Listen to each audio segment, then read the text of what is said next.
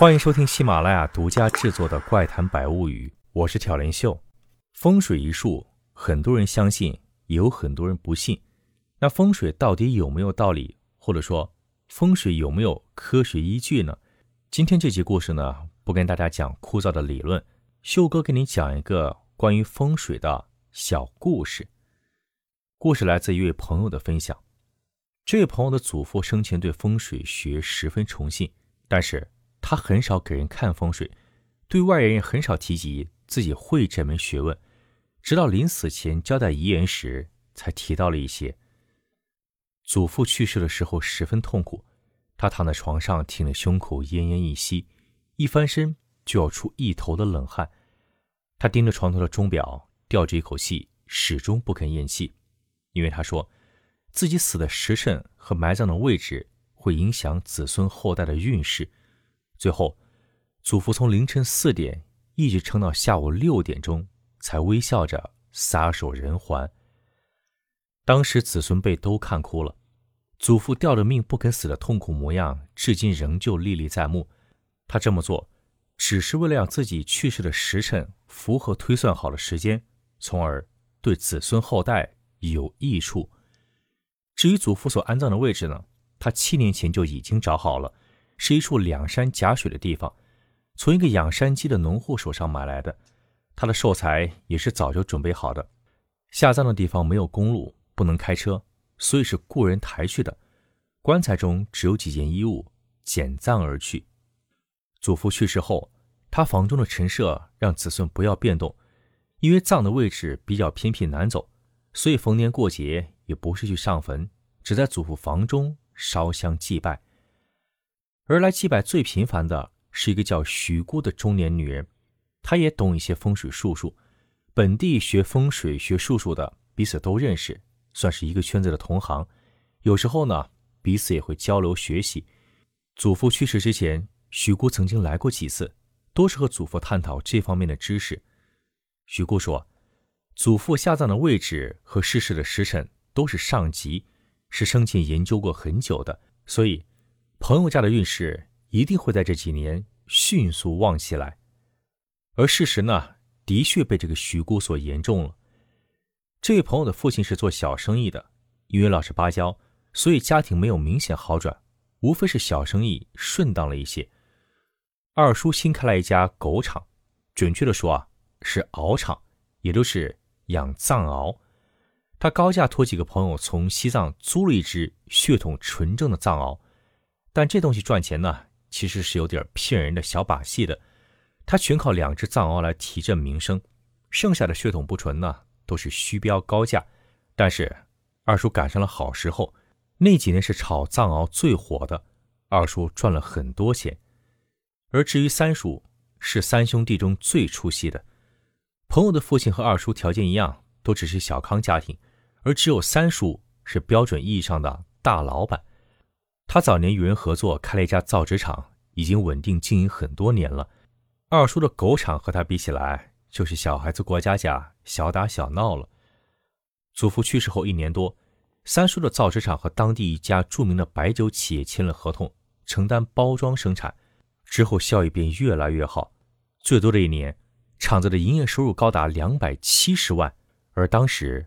只是上世纪九十年代，但是问题就出在三叔身上。他的公司开在市区，但造纸厂呢是设在农村。好处是地皮和人工都很便宜，坏处是啊，农村会有少数人眼红以及人情世故。隔三差五呢，就有人给三叔送礼，请求谁谁谁把自己的亲戚朋友安排到厂子里找个工作。更有甚者啊。直接给三叔送钱，想把自己的亲戚放进公司里当个经理或者工头这种领导的位置。俗话说得好啊，用人最怕熟人，只要一次答应，这事儿就没完没了了。而如果不答应呢，麻烦更大，熟人转过身就会骂你忘恩负义、有钱忘本。所以几次为难之下，三叔和其他厂子负责人呢，便把几个同乡安排进了厂子里。这些人是熟人拉拢熟人，彼此同流合污，要么把厂子的原料偷去卖掉，要么在采购的时候偷偷拿回扣、进劣质的原料，还有一些人呢会从工人手里克扣工资。总之啊，各种各样捞油水的破事太多了。而这些事情参与最多的就是前面讲的那个徐姑。徐姑在本地很有名声，面子也大，支持她的人很多。她把自己的女儿女婿都安排进了厂子，还拉拢其他同乡在厂子里一起捞油水赚私钱。三叔虽然知道这些破事，但却绝口不提。忍得久了，终于爆发了。他决定，宁愿得罪人，也要把厂好好经营下去。于是，徐顾的女儿女婿都被开除了。儿子因为捞油水数额比较大，差点被送到派出所。为此，徐顾找上门来和三叔大吵一架，两人骂得不可开交。徐姑的泼妇本性暴露无遗，叉着腰骂娘说。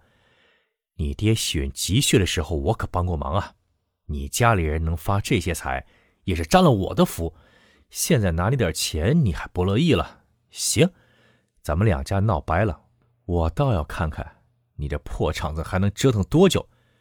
徐姑撂下这句话，转身就走了。三叔和徐姑关系的破坏，等于和地方所有村民的关系都崩了。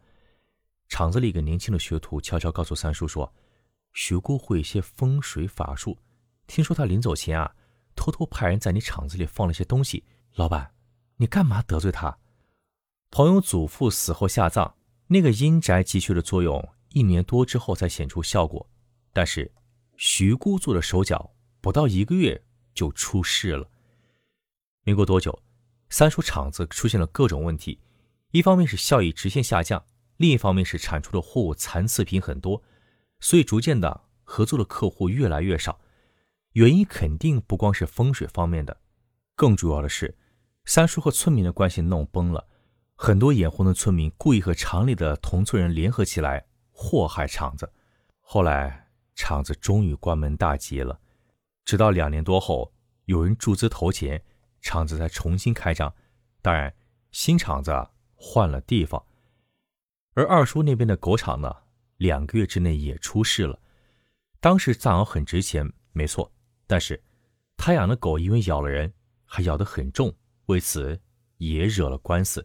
紧接着，狗场里闹起了瘟病，据说是狗的身上长了一种很致命的虫子，接连死了十多只藏獒，损失惨重。自从得罪了徐姑之后，二叔、三叔的生意接连严重受挫，村里人却是一副幸灾乐祸的姿态。之后的几年，二叔和三叔的生活过得都很艰难。直到两年后，造纸厂重新开张搬迁的时候，有人在三叔办公室的三合板墙壁里挖出了一把金属小刀，锈是绿色的，估计应该是铜刀。而在院子里还挖出了一个坛子，里面是不知什么臭气熏天的秽物。这两样东西一被人发现，在村子里立刻炸窝了。徐姑用风水术数摆东西害人的传言终于坐实，而徐姑的名声也彻底臭了。当地有和徐姑曾经一起学习过风水的人解释说，这两样东西呢，那个坛子里装的是女人的精血和尿粪做的秽物，放在正院门下能引来霉运，招惹是非，属于鲁班术八百八的分支。而三叔办公室里藏着的那把长满铜锈的小刀，是属于。压胜术，他把生财的活水局变成了彻底的死水。在这之后，徐姑家里却屡遭挫折。几年后，他的长子和别人去山西开私矿，六条人命被埋了进去。事发之后，加上他之前做过的一些不干净的灰色生意，最后被判了死缓。徐姑家想尽办法，终于才运作成了无期徒刑。五年后，徐姑得了脑出血。导致半身不遂，在床上痛苦的挣扎了六年，终于去世了。同年，徐姑大女儿的长子，也就是她的长外孙，在夜市偷东西被人抓住，当场打了一顿，小拇指被打断，右眼角膜受伤，视力严重下降。虽然最后拿了很大一笔赔偿，不过眼睛的残疾是永远无法恢复了。至于徐姑的两个女儿家呢，虽然日子过得清苦点儿。但是，倒没出什么大事，最多就是家庭生活不和，被丈夫打骂而已。发生这些事情之后，村里又反过来骂徐姑用风水害人，死得其所，恶有恶报。好，今天的故事就跟您讲到这儿。如果您想收听更多神秘诡异、不可思议的故事，欢迎在喜马拉雅搜索“挑帘秀”，修哥的最新民间传说合集《秦岭怪谈》正在限时免费收听中，期待您的订阅收听以及满分好评。修哥会从好评的听众朋友中随机抽取，送出神秘礼物，好故事等你来哦。